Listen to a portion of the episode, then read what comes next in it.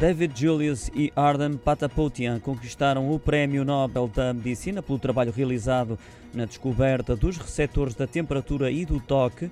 O anúncio foi feito pelo secretário-geral do Comitê Nobel, Thomas Perlman.